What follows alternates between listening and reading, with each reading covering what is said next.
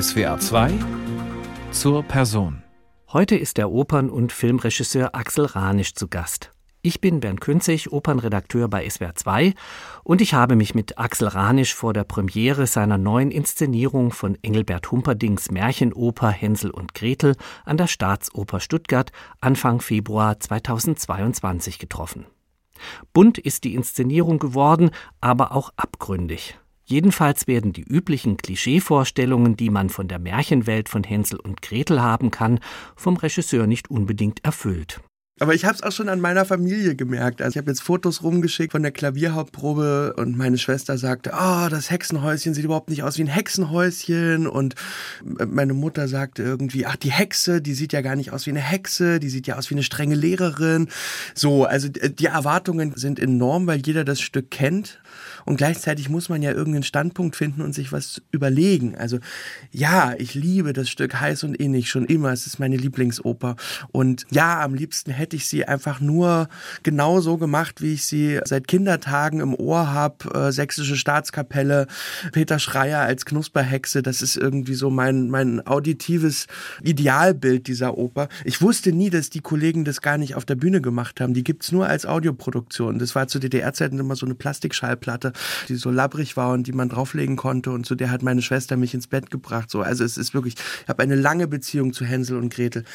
Aber nein, es hat sich herausgestellt, dass man bestimmte Sachen doch einfach gar nicht erträgt also in der jetzigen Zeit einfach diesen, diesen ganz ungebrochenen Märchenwald auf die Bühne zu stellen, ist schwierig. Und irgendwann habe ich dann einen Kompromiss gefunden, wie beides geht. Die Romantik auf der Bühne und trotzdem ein Bruch. Ein Bruch, der den Abend interessant macht. Unser Märchenwald ist schlicht und ergreifend abgebrannt. Also wir leben in einer Welt, ich weiß nicht, was passiert ist, irgendetwas, wir können es postapokalyptisch nennen. Man merkt, es spielt in einer nicht gar zu fernen Zukunft, in der man aber irgendwie unsere Gegenwart noch wiedererkennt und in diesem sehr romantisch aussehenden verbrannten Wald, in dem die Bäume schimmern und glänzen und aus dem so metallische, kristalline Strukturen herauswachsen, äh, in diesem Wald leben Hänsel und Gretel und ihre Eltern tatsächlich ein bisschen privilegiert im Vergleich zu anderen Kindern, die im Wald leben und dort rumrennen, äh, schlicht und ergreifend aus dem Grund, weil der Vater für die Hexe arbeitet. Und dadurch kommen sie an Nahrungsmittel. Es gibt eigentlich nur eine Sache in unserer Welt zu essen, das sind so merkwürdige Drops, ja, es gibt nichts anderes. Es gibt, es ist alles verbrannt, es ist alles nicht mehr, vielleicht ist es kontaminiert oder so. Es wächst nichts. Es gibt nur diese Drops und die werden in einer großen Süßigkeitenfabrik hergestellt, geleitet von der Hexe. Insofern ist unser Hexenhäuschen nachher auch kein romantisches Lebkuchenhäuschen, sondern ein Outlet Store von dieser Süßigkeitenfabrik. Und was Hänsel und Gretel am Ende herausfinden, ist, dass diese Drops, von denen sich alle ernähren, ja, so wie die Lebkuchen auch in der Vorlage natürlich aus Kindern gemacht sind. Und das Interessante ist, dass das im Libretto herausragend gut funktioniert, weil natürlich sind ja sowohl die, die Lebkuchenkinder, die von den Kindern angeknuspert werden und von der Hexe gefressen werden, drin im Libretto, als auch die Familie Besenbinder, die Besen herstellt und Hexen reiten auf Besen. Also es ist irgendwie, ist alles angelegt und ganz logisch, dass auch dieser, dieser Vater in seiner Not, seine Familie zu ernähren, mit der Hexe zusammenarbeitet. Das was eine ziemliche Tragik ist, weil er das seiner Familie verschweigt und nur die Mutter findet es heraus und ja, aber es gibt am Ende ein Hoffnungsschimmer. Natürlich wird die Hexe besiegt.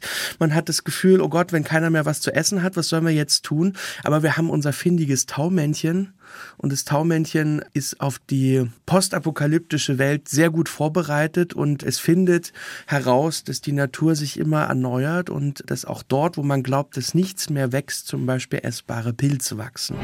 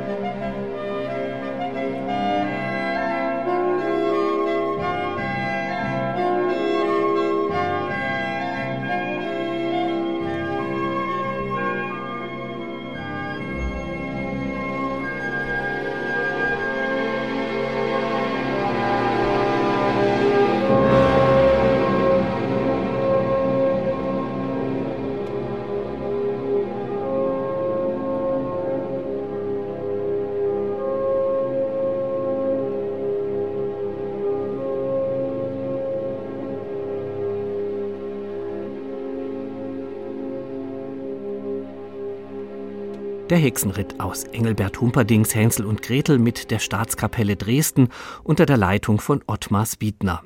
Und das ist für den Regisseur Axel Ranisch seine Lieblingsaufnahme dieser Oper. 1983 ist er in Berlin-Ost geboren, also noch ein Kind der DDR. Ich bin sozialisiert, ich bin ohne Religion aufgewachsen.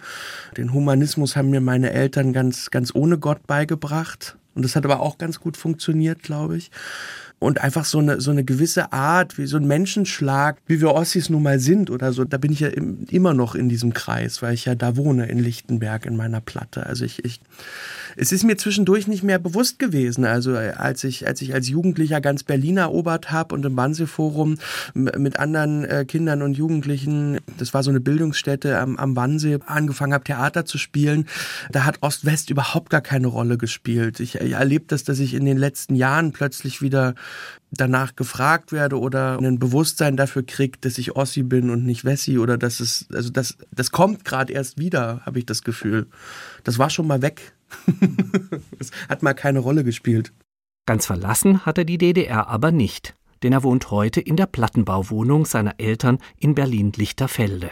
Also vor zehn Jahren haben meine Eltern beschlossen, auszuziehen und in eine etwas kleinere Wohnung zu ziehen. Und dann stand die Wohnung, in der ich aufgewachsen bin, auf einmal leer. Und ich habe meinen Mann Paul gefragt, ob er mit mir in die Wohnung ziehen könnte, weil ich mir nicht vorstellen konnte, dass keiner von uns mehr da lebt. Also dass das Zuhause, was ich irgendwie als mein Zuhause im Kopf habe, plötzlich von irgendjemand Fremden bewohnt wird, das konnte ich nicht ertragen. Und Paul hat gesagt, gut, machen wir unter der Voraussetzung, dass alles anders aussieht, dass, wir, dass es nicht so aussieht wie die Wohnung deiner Eltern. So und dann haben wir die Raufasertapete abgenommen und und ganz modern den Beton bemalt und Wände rausgerissen und die die was ja hervorragend geht in der Verbundplatte, weil man kann ja wirklich, das ist ja, da sind ja sehr viele Rigipswände und man kann ja die Räume vergrößern.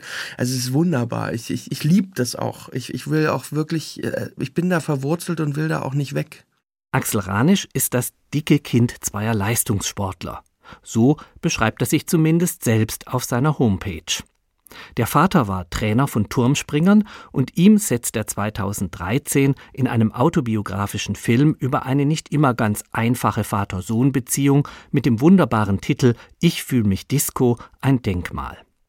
Der Weg zum Film hat sich aber natürlich viel früher angebahnt. Ich wollte drei Wochen Theater spielen in Brandenburg, weil es da ein Angebot gab von Theatermachern und, und, und Videokünstlern, die ich vom Wannsee-Forum her kannte und wollte Theater spielen. Alle wollten Theater spielen, niemand wollte Videos drehen. Und dann blieb der arme Dozent Ricardo Zamora irgendwie mit zu wenig Teilnehmern übrig. Und im Theaterworkshop waren zu viele. Und dann habe ich halt mich nicht durchgesetzt, sondern gesagt, gut, dann mache ich halt Video ich konnte Video nicht leiden. Ich war auch nicht so ein großer Filmgänger in meiner Jugend und Kindheit. Also in einer Handvoll Filme, die ich gern, gern mochte. Und dann habe ich aber in diesem Videoworkshop hat, hat mir Ricardo Zamora beigebracht, wie man eine kleine, es war gerade die Digitalisierung ausgebrochen, also wie man eine Mini-DV-Kamera bedient, wie man ein einfaches Schnittprogramm und dann entstanden die ersten drei Kurzfilme und da war ich verseucht beziehungsweise infiziert in dem Moment mit dem Virusfilm und bin da nicht mehr weggekommen. Also weil es war alles, was ich gern gemacht habe. Ich habe gern geschrieben, ich habe gern gespielt. Ich, ich wäre, glaube ich, gern Musiker geworden, aber ich habe immer vergessen, ein Instrument zu lernen, weil ich aus einer Sportlerfamilie kam. Film bringt alles zusammen, alle Künste auf einmal. Und das ist wie Zehnkampf, wie Oper eigentlich. Nur halt ein anderes Medium. Und das habe ich dann begriffen, dass das mein Medium ist. Und habe dann halt erstmal obwohl ich so ein Klassik-Nerd war und, und schon immer als kleiner Junge die klassische Musik für mich entdeckt habe, habe ich dann, bin ich dann erstmal Filmregisseur geworden. Dass ich jemals zurückkomme zur klassischen Musik, das hätte ich mir nicht erträumt. Beim Film ist es also nicht geblieben. Aber auch wenn man ein Klassik-Nerd ist, bekommt man nicht unbedingt sofort das Angebot für eine Operninszenierung. Ja, in diesem Fall war es Nikolaus Bachler, der Intendant der Bayerischen Staatsoper und sein Dramaturgie-Team, allen voran Rainer Karliczek, die meinen ersten Kinofilm Dicke Mädchen gesehen haben. Ich wusste nicht, dass das ein Kinofilm wird. Ich habe den gedreht, weil ich einen Diplomfilm brauchte. So. Und wir haben mit zwei befreundeten Schauspielern meiner Oma Dicke Mädchen gedreht für 572 Euro und 32 Cent oder sowas mehr war es wirklich nicht, weil ich hatte die Mini-DV-Kamera in der Hand, ich war das einzige Teammitglied Und es lebte aber von der Musik, dieser Film, und, und von diesem kammermusikalischen Kosmos zu Hause, wo der Sven sich um seine an Demenz erkrankte Mutter kümmert und mit der zusammenlebt. Und ich fand immer, dass diese so gute alte Salonstreicher, äh, Geigenmusik, Fritz Kreisler, Dvorak Humoreske, dass das, dass das der richtige Tonfall ist. Und, und Strauß, Johann Strauß, Walzer, meine Oma liebt Walzer. Also ich habe eigentlich die Musik verwendet, die, die meine Oma liebt für diesen Film. Und Herr Bachler meinte, das ist wie eine kleine Oper, eine Kammeroper. Und das ist so musikalisch. Und deswegen ist er auf die Idee gekommen, mich an die Staatsoper zu holen und bei einem ersten kleinen Projekt während der Sommerfestspiele der Bayerischen Staatsoper mein erstes Musiktheaterstück auf die Bühne zu bringen. Und das war also ein solches Glück für mich, dass ich das gar nicht beschreiben kann. Also ich hätte niemals damit gerechnet und mir das auch selber nicht zugetraut dass ich das Zeug dazu habe, einen Beruf irgendwo, der mit klassischer Musik zu tun hat, auszuüben. Weil ich meine, alle Leute, die um mich rum sind, die können richtig was. Ich nicht. Ich kann kein Klavier spielen. Ich kann, äh, ja, ich kann eine Partitur mitverfolgen, aber, aber ich kann nicht vom Blatt singen. Ich kann kein Instrument. Ich, und, und, also, die können alle richtig was. Und auf einmal bin ich in dieser, in dieser Welt der Klassik und, und habe mit diesen tollen Sängern international zu tun. Und es ist, und es gibt jeden Tag unendlich schöne Musik. Also, das ist ein, es ist ein Wunder für mich. Von der Bayerischen Staatsoper ging es dann, ich habe dann dort ein paar Produktionen machen dürfen. Das wurde immer größer. Von der kleinen Produktion mit, mit nur zwei, drei Sängern hin zur Kinderoper und dann äh, zum, zum äh, Opernstudio, mit dem ich eine Produktion gemacht habe und dann eben auch eine größere Produktion während der Festspiele im Prinzregententheater mit Orlando Palladino. Und das streute dann. Und dann kamen kamen andere Aufträge für die Oper hinzu. Und inzwischen kann ich wirklich jedes Jahr ein oder zwei Opern inszenieren. Muss aufpassen, dass ich nicht zu viele mache, weil ich will ja auch noch Filme drehen. So, bin ein ziemliches Glückskind. 2018 dann also der erste große Opernerfolg mit Josef Haydns komisch-heroischer Oper Orlando Palladino im Rahmen der Münchner Opernfestspiele. Miei pensieri dove siete, meine Gedanken, wo seid ihr, singt der tragikomische Titelheld im dritten Akt der Oper, hier zu hören mit Michael Schade. Er wird begleitet vom Concentus Musicus Wien unter der Leitung von Nikolaus Arnoncourt.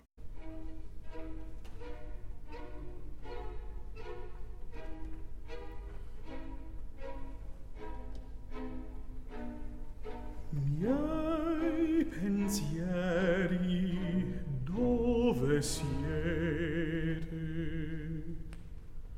Questo il regno del silenzio, muto il vento e l'aure chete,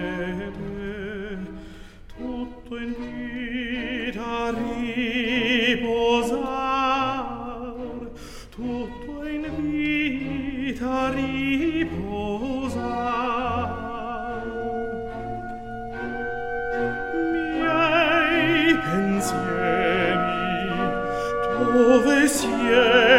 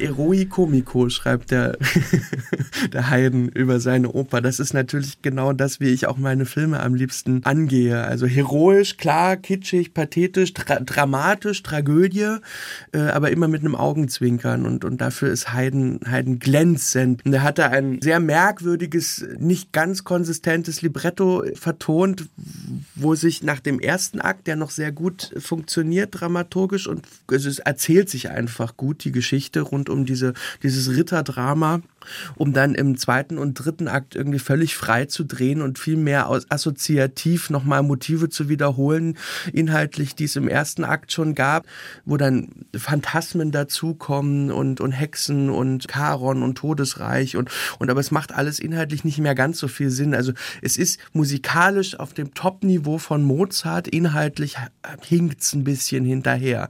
Und das ist aber für einen Regisseur unfassbar dankbar, weil man natürlich dann sich Sachen ausdenken kann. Und dann habe ich also eine Ebene hinzu erfunden, dass ich sage, diese, diese Rittergeschichte, dieses Drama zwischen Medoro und Angelika und diesem Orlando, der da reinkommt und in seiner rasenden Eifersucht alles nur niedermetzeln will, das inszeniere ich als Stummfilm in einem Kino. Und der Kinobetreiber liebt diesen, sein Lieblingsfilm und verbringt auch seine Zeit, wenn keiner im Saal sitzt, allein mit diesem Film. Und der geht aber in Flammen auf und dann ganz in Woody Allen-Manier, Purple Rose of Cairo, kommen die Figuren aus dem Film, um dann im Kino ihre Geschichte weiterzuspielen, wenn es halt nicht mehr geht. Also Schrägstrich auch in der Fantasie des Kinobetreibers weiterzuspielen. Und dann mischen sich diese Welten zwischen dem Kino und diesen Rittergestalten und dann wächst der Wald ins Kino hinein und wir, wir verschmelzen alles miteinander. Das hat unwahrscheinlich viel Freude gemacht. Ein großer Erfolg war jedenfalls dieser Orlando Palladino in der Regie von Axel Ranisch. Dem Märchenhaften ist der Regisseur auch bei seiner nächsten Operninszenierung treu geblieben. Im gleichen Jahr 2018 führt er Regie an der Staatsoper Stuttgart bei Sergei Prokofjews Die Liebe zu den drei Orangen. Die Vorlage Carlo Gozzis aus der Tradition der italienischen Commedia dell'arte greift einiges aus der neapolitanischen Märchenwelt auf, angereichert durch das selbstreflexive Theater der russischen Avantgarde um 1920. Und auf den medialen doppelten Boden verzichtet der Filmregisseur auch diesmal nicht so die, die eigentliche, eh schon absurde Märchengeschichte rund um den Prinzen, der nicht lachen kann und sich dann in drei Orangen verlieben muss, weil er verflucht wird von, zweite äh, Erzählebene, zwei Zauberern, Vater Morgana und Celio, die über das Schicksal dieser Königsfamilie im Prinzip Karten spielen.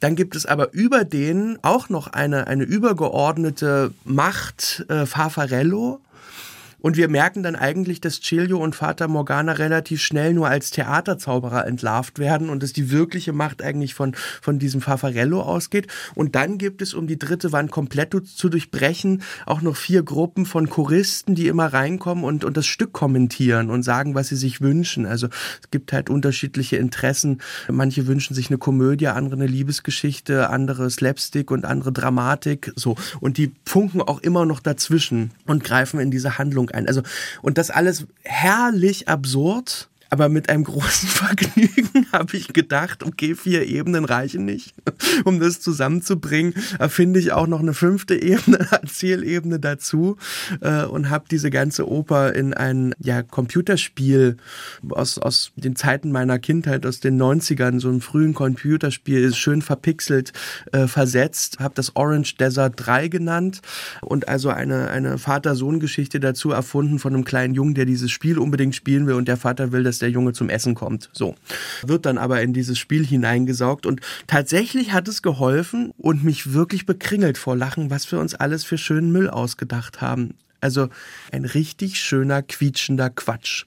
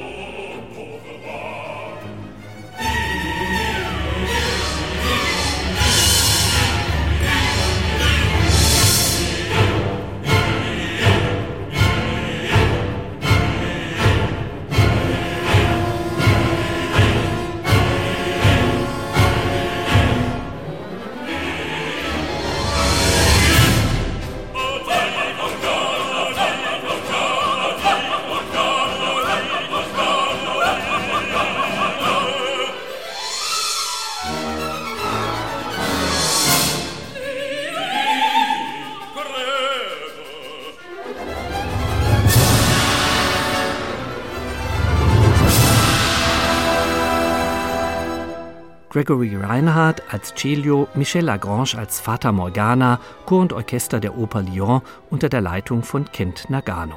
Das zweite Bild des ersten Akts aus Sergei Prokofjews Die Liebe zu den drei Orangen. In SWR 2 zur Person heute der Opern- und Filmregisseur Axel Ranisch, bei dem es überbordend zugehen kann. Manchmal ist das Familienvergnügen wie in seiner Stuttgarter Inszenierung von Prokofjews Oper auch bewusst an der Grenze zum guten Geschmack angesiedelt. Das merkt man auch in all meinen Filmen und all meinen Opernarbeiten. Ich habe einen Hang zum Kitsch, ja, und ich stehe dazu. Absolut. Deswegen liebe ich auch Tschaikowski heiß und innig. Das war noch nicht, als ich in der Pubertät war. Da habe ich, wenn ich rebellieren wollte, war ich bei Schostakowitsch, äh, war ich bei Prokofjew, war ich bei Schönberg. Aber später kam dann das war dann auch mit, mit, äh, als ich mir bewusst wurde der eigenen Sexualität und dann merkte irgendwie, ja, Tchaikovsky war auch schwul und man, man, da, da, da fühlte ich mich dem dann plötzlich wahnsinnig nah und äh, das ist dann so in den, in den vergangenen 10, 15 Jahren immer intensiver geworden, meine Beziehung zu Tchaikovsky. Aber ich habe keine Angst vor Kitsch wie, wie die meisten Deutschen. Ich kann mich da drin suhlen. Und dazu gehört auch der Schlager.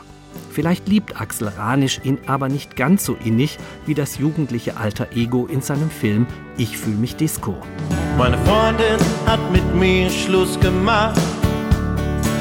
Es ist schon ein paar Wochen her und jetzt sehne ich mich so sehr nach Sexualverkehr der liebt nicht einfach Schlager, sondern der ist vor allen Dingen Fan von Christian Steifen und das ist ein doch sehr selbstironischer Schlagermusiker und ich habe den damals kennengelernt und er hatte mir seine erste CD in die Hand gedrückt, die war noch lange nicht veröffentlicht und gesagt, guck mal und ich fand das so wunderbar, weil die sind so schön selbstironisch, seine Texte, äh, Selbstmitleid, das ist die schönste Jahreszeit, viel schöner noch als Winterdepression, denn da haben wir nur im Winter was davon. So, auf diesem, oder Sexualverkehr, ich sehne mich so sehr nach Sexualverkehr sehr ironische Texte und doch kitschig. Und das fand ich eine wunderbare Kombination. Und ich brauchte in dieser Geschichte jemanden, gar nicht für den jugendlichen Hauptdarsteller, sondern für die Vaterfigur, der ihm seinen Sohn erklärt und helfen lernt zu verstehen. Ich brauchte einen Partner für den Vater. Und da, als ich diese CD von Christian Steifen gehört habe, wusste ich, okay, ich brauche Christian Steifen in dem Film. Und es hat auch ein bisschen damit zu tun, dass mein Papa so ein wahnsinniger Schlagerfan ist. Also das war halt eher die Musik meines, gut, mein Vater eher Nana Muscuri, Vicky Leandro, Heintje. genau, aber in diesem Fall wurde es dann Christian Steifen. Anderes wie die eingedeutschte Version von Jacques Brels Chanson Ne me quitte pas, gesungen von Marlene Dietrich, berührt Axel Ranisch auf ganz andere Art und Weise. Ist das schon ein Schlager? Ist das nicht eher ein, ich weiß nicht, also es ist ja einfach ganz sensationell groß. Es ist also vor einer solchen Dramatik, dieses Stück. Und es gibt in Berlin am Renaissance-Theater eine Inszenierung, wo es um die Freundschaft zwischen Edith Piaf und Marlene Dietrich geht in der eigentlich die Geschichte erzählt wird, dass Marlene Dietrich Zeit ihres Lebens in Edith Piaf verliebt war und äh, eigentlich immer schwer ertragen konnte, dass Edith Piaf so fürchterliche Männer hatte und, und, und denen verfallen ist. Und da gibt es einen Moment, wo denn die Schauspielerin, die die Marlene Dietrich spielt, dieses Lied von Jacques Brel singt und es stürzen mir die Tränen die Wange herab. Ich finde, es ist ein so existenzielles Lied. Bitte geh nicht fort. Könnt jedes Mal heulen.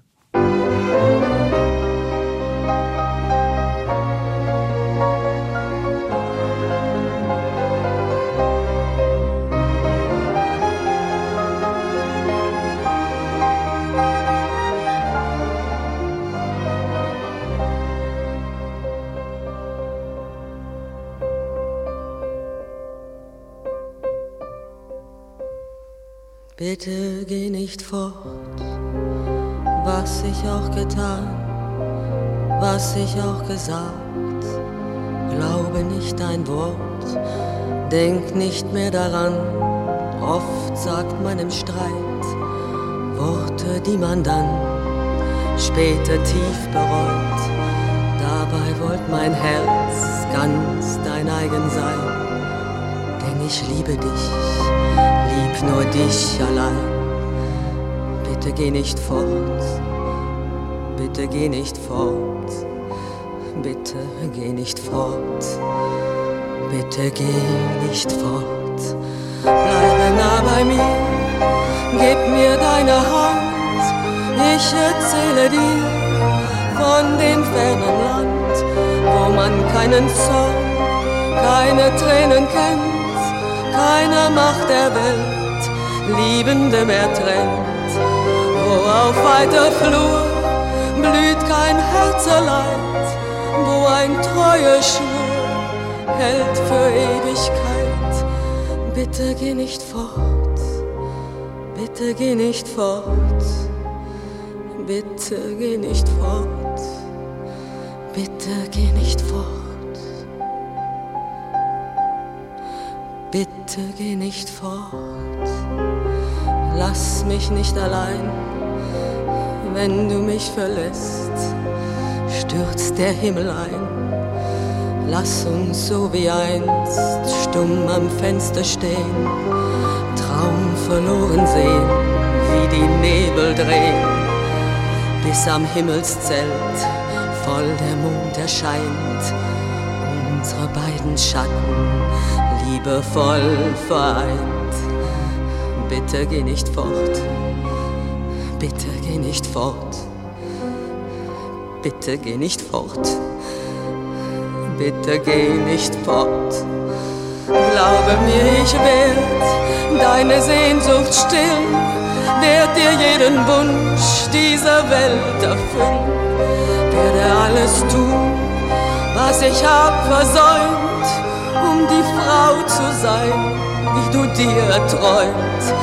Lass mich nicht allein, ich beschwöre dich, lass mich nicht allein denn ich liebe dich. Bitte geh nicht fort, bitte geh nicht fort, bitte geh nicht fort, bitte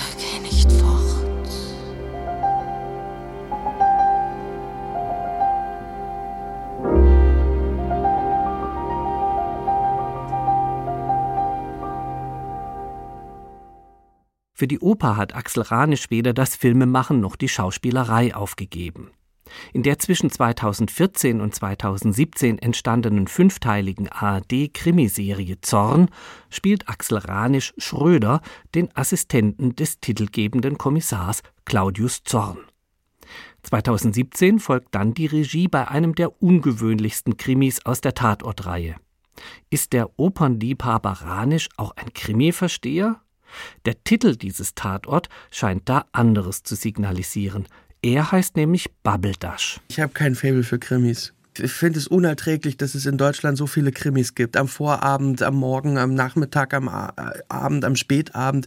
Immerzu gibt es überall nur Krimis, als ob wir uns für keine anderen Geschichten mehr interessieren als für Krimis. Ich weiß nicht, ist das Deutsch? Ist das irgendwie, dass wir, dass wir das so gut finden, wenn man irgendwie so viel mitdenken kann und irgendwie mein Problem ist an Krimis, dass ich weder die Mörder kennenlerne, weil die ja möglichst lang geheim bleiben bis zum Ende, damit man den Krimi nicht verrät, als auch die Opfer, ja, weil die sind gleich am Anfang tot. Und dann hänge ich halt mit den Kommissaren ab, die, das ist ja auch die Idee hinter vielen Paarungen beim Tatort oder beim Polizeiruf, dann ein interessantes Privatleben oder irgendwas kriegen, womit sie hadern, also eine, eine, Hintergrundgeschichte. Das ist dieser, dieser verzweifelte Versuch, doch ein bisschen Emotionalität in diese, in diese nüchternen äh, Fallanalysen reinzugehen. Ich gucke natürlich gerne Columbo. Das ist ja pure Fallanalyse, ja. Bei Columbo gab es nie irgendwelche privaten Hintergründe oder so. Aber eigentlich interessieren mich Familiengeschichten. So. Und dann bin ich aber gefragt worden und unter den besonderen Umständen mit einem Laientheaterensemble einen Theater, äh, den einen Tatort zu drehen. Und das fand ich so besonders und schräg, dass ich dachte, gut, das probiere ich. So, so haben wir Tatort noch nie gesehen, darauf habe ich Lust. Wir haben ja wirklich über zwei Jahre lang vorbereitet, auch mit den Theaterensemble, den, den, den, den äh, dieses Amateurtheater, mit dem wir in Ludwigshafen zusammengearbeitet haben. Ich habe mir Stücke von den ange beim ersten Stück habe ich nichts verstanden, also keine Ahnung, vielleicht 40 Prozent, aber aber man lernt ja, ja, ja, ja, ja. Und ich liebe Dialekte über alles. Also meine ganze Familie kommt aus Sachsen, meine Schwestern und ich, wir sind die erste Generation am Berlin geborenen. Ansonsten ist Dresden und Chemnitz, das ist so äh, der, der, der Heimatsound eigentlich. Und jede, jeder Dialekt, ich freue mich immer über Dialekte. Also den Charakter von Menschen kann man doch eigentlich fast gar nicht ohne Dialekt denken. Und ich bin eigentlich wirklich traurig, dass ich selbst keinen habe, weil als von Sachsen abstammender Geburtsberliner habe ich auch das Berlinerische nicht mitgekriegt. Ich kann das imitieren, okay, aber aber es ist nicht, es kommt nicht frei aus mir raus. Genauso wie das Sächsische leider. Das muss, ich mir auch Mühe geben. Und dann weiß ich nicht, ob ich das richtig hinkriege und ob die sich dann alle beschweren, wenn ich das mache oder so, weil es im Original doch besser klingt. Aber das sind die Wurzeln. Ich liebe Dialekte. Und auch Pfälzisch. Obwohl es tatsächlich für das Pfälzisch, weil wir haben das ja gefeiert, alle sprachen Pfälzisch in diesem Tatort, gab es ja auch Ärger. Also das Pfälzisch, dann die Tatsache, Amateure um 20.15 Uhr vor die Fernsehbildschirme zu stellen und die Tatsache, dass wir den, den, Film improvisiert haben, was nicht heißt, dass er nicht extrem gut vorbereitet war, aber es gab halt einfach keine geskripteten Dialoge. Das war alles gewöhnungsbedürftig für das deutsche Publikum und das haben sich zumindest am Montag nach der Ausstrahlung irgendwie die Hälfte der Deutschen über diesen Tatort unterhalten. Es ist natürlich auch eine große Ehre. Trotz des Skandals, selbst die Bild-Zeitung warnt vor diesem Fernsehkrimi, folgt 2018 ein weiterer Tatort in der Reihe mit Ulrike Volkerts als Kommissarin Lena Odenthal. Und Waldlust ist ein durch und durch musikalisch inspirierter Tatort.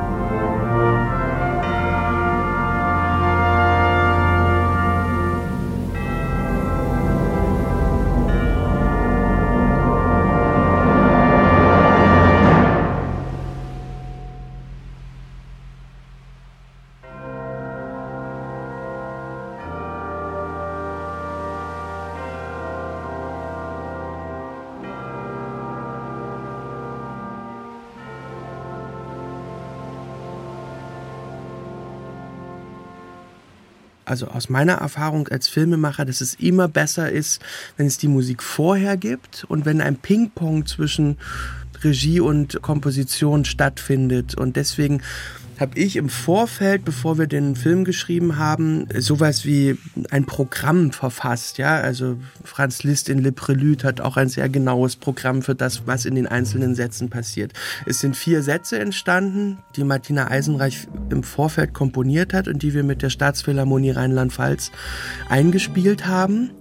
Und zu dieser Musik habe ich dann wiederum den Tatort gedreht. Das heißt, es gab erst das Programm, davon hat sich Martina inspirieren lassen und dann ausgehend von der Musik, die sie geschaffen hat, habe ich mich wieder inspirieren lassen, gedreht und auch geschnitten. Aber sie hat dann danach eben nicht mehr darauf reagieren können, sondern ich habe die Musik genommen und mit der gearbeitet. Und dadurch sind Dinge passiert, die niemals passieren würden, wenn man einen fertig produzierten Film, Martina würde sagen, im Nachhinein anmalt mit Musik weil das ist das, was normalerweise passiert. Ja? Der Film wird gefertigt, geschnitten und dann wird er noch angemalt mit bisschen Musik.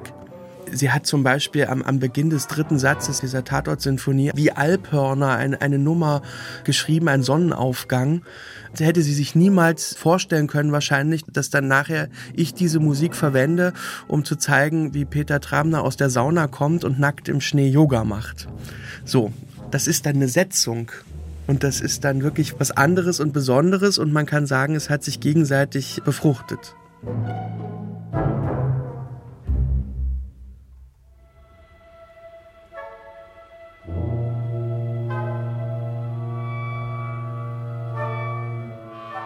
Choral aus der Filmmusik zum Tatort Waldlust von Martina Eisenreich mit der Deutschen Staatsphilharmonie Rheinland-Pfalz unter der Leitung von Angel Velez.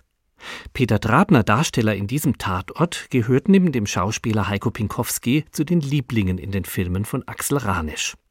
Mit beiden und der gemeinsamen Produktionsfirma Sehr gute Filme dreht er 2015 den anrührenden Film Alki Alki.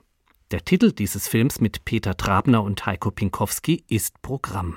2005 haben wir uns kennengelernt an der Hochschule in Babelsberg und er kam als Schauspieler dazu in einem Workshop, äh, den wir Regiestudenten mit Schauspielern machen durften. Und da haben wir uns kennengelernt und äh, ich, also es gibt niemanden, den ich so lustig finde wie Heiko und gleichzeitig so mit so einer tragischen Tiefe. Ich nehme den ja auch immer mit in meine Opernproduktion. Ich stelle den ganz oft auf die Bühne. Also jetzt demnächst haben wir Premiere von Rigoletto in Lyon und auch da ist Heiko äh, wird er wieder auf der Bühne stehen und mit den Sängern die Sänger verunsichern. Äh, ich fühle mich Heiko nah und vielleicht kann man sagen, Heiko ist eine Art alter Ego von mir oder in jedem Fall meine Muse. So irgendwie, irgendwie ist es so. Und ja, in Alki Alki, das war ein ganz persönlicher Film, gerade von den beiden Hauptdarstellern, Heiko Pinkowski und Peter Tramner. Es ging um Alkoholsucht und die beiden sind trockene Alkoholiker. Und nachdem wir also in Ich fühle mich Disco nach unserer Zusammenarbeit so ein bisschen in mein Leben geguckt hatten und, und autobiografisch unterwegs waren, gab es von Peter und Heiko ganz doll den Wunsch, was zum Thema Alkohol zu machen und, und Alkoholsucht, weil sie natürlich auch stolze, trockene Alkoholiker sind und, und einfach eine Botschaft hatten, die sie transportieren wollten. Und das, das haben wir in Alki Alki versucht, äh, auf eine dramatisch und eben komische Weise zu machen. Ja, und diese Mischung aus Melancholie und Witz, genau. Ja, ja, melancholisch ist ein schönes Wort. Ich finde Melancholie großartig. Ich tue auch immer so, als wäre ich ein wahnsinnig lustiger, äh, immer zu erquickter, fröhlicher Mensch und, und will den ganzen Tag frohlocken, aber ich glaube, ich habe ein großes, eine große Melancholie im Herzen. Das spiegelt der Film schon auch wieder. Aber so eine, in die man sich einkuscheln möchte. Nach seinen Auftritten in Haydns Orlando Palladino an der Bayerischen Staatsoper wirkt der Schauspieler auch in Axel Ranischs jüngster Opernproduktion mit. Giuseppe Verdis Rigoletto an der Oper in Lyon scheint sogar auf ihn zugeschnitten zu sein. Wir haben das vor zwei Jahren produziert und es ist leider am Tag der Premiere das Opernhaus geschlossen worden. Das heißt, also es war mein erstes Corona-Opfer, dass wir um 13 Uhr, am drei, Freitag, den 13. um 13 Uhr erfahren haben, dass wir die Premiere von Rigoletto nicht haben können. Ein Stück, in dem es um einen Fluch geht. Verdi musste lange überzeugt werden, dass das Stück nicht Maledizione heißt, sondern Rigoletto. Also bei uns hat das Schicksal zugeschlagen. Jetzt gibt es die Wiederaufnahme. Und da habe ich Heiko als großen Opernfan, der sich in seinem Leben eigentlich fast zu sehr mit der Figur von Rigoletto identifiziert hat und dessen Lebensverläufe ganz ähnlich gegangen sind wie die von Rigoletto. Und ähm, damit sich an dieser Stelle auch der Bogen schließt, spielt das Ganze auch in einer äh, Plattenbausiedlung. Ich habe zwei, drei große äh, Neubauten, die in meinem Haus in Lichtenberg nachempfunden sind, auf der Bühne. Und in einem wohnt halt Heiko. Und in der Ouvertüre sehen wir, wie er nach Hause kommt, weil er etwas Grauenhaftes erlebt hat. Und er schaut sich seine Lieblingsinszenierung von Rigoletto an und nimmt sich dazu das Leben. Er stirbt nicht gleich, sondern er landet in einer Zwischenwelt, er landet in der Inszenierung, die er so gerne hat und versucht dann, weil er die Möglichkeit hat, Rigoletto davon abzubringen, die gleichen Fehler zu machen wie er selbst. Am Ende merkt er aber, dass er ihn gar nicht abhalten kann, weil Verdi hat es ja nun mal so komponiert. Was er aber machen kann, ist das Verhältnis zu seiner eigenen Tochter gerade zu rücken. Und dann erleben wir parallel in einer Kinofilmmontage zur Handlung auf der Bühne im Prinzip die Geschichte gespiegelt, Heiko und die Liebe seines Lebens, die zusammen eine Tochter haben, bei Rigoletto muss es sowas ja auch gegeben haben, weil Gilda hat keine Mama, aber es muss ja irgendwo eine Mama gegeben haben. Diese Geschichte erzählen wir und dann sehen wir, wie am Ende die Tochter den sterbenden Vater in den Händen hält, während auf der Bühne der Vater die sterbende Tochter in den Händen hält. Das heißt, ich erzähle natürlich Rigoletto, aber gerne mit einer zweiten Handlungsebene dazu, in der ich mich als Regisseur auch noch einbringen kann. Das hört sich vielleicht nach dekonstruktivem Regietheater an, ist es aber nicht. Ich muss sagen, ich bin immer sehr an Handlung interessiert, weil ich auch das Gefühl habe, die Zeiten sind vorbei, in denen alle Leute äh, La Boheme kannten und sich freuen, wenn im Zuschauersaal das Licht angemacht wird an der Stelle, äh, wenn Mimi stirbt oder so nur um eine größere Distanz zum Stück zu gewinnen oder es von einer anderen Perspektive. Wenn ich mir meine Generation anschaue, dann denke ich, die muss man erstmal wieder in die Oper holen und denen die Stoffe, die, die Geschichten und die Musik zeigen und schmackhaft machen, damit sie sich überhaupt wieder damit beschäftigen. Das ist vielleicht die konservative Haltung eines leidenschaftlichen Opernrezipienten, ganz doll daran interessiert, die Geschichte zu erzählen die da im Libretto steht. Und dann tue ich gerne noch eine Geschichte von mir mit dazu. Aber die, die im Libretto steht, die will ich erzählen, ja. Und so erzählt Axel Ranisch in Rigoletto eigentlich mit großer Ernsthaftigkeit diese Operngeschichte. Und dabei interessieren ihn die Figuren vor allem als Menschen. Also auch Rigoletto zum Beispiel, der dann übrigens erstaunlich viel Ähnlichkeit mit dem Vater in Hänsel und Gretel hat, zu sagen, die sind in einer gewissen Hinsicht Täter weil Rigoletto arbeitet für den Duca di Mantua, der ein ganz, eine ganz fiese Möb ist. Und der Vater arbeitet für die Hexe. So.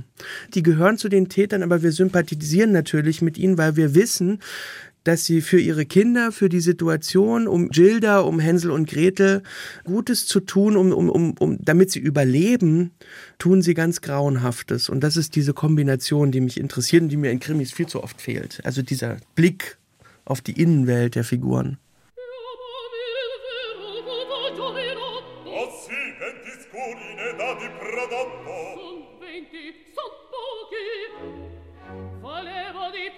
La spora sei dorme, ma portami giù.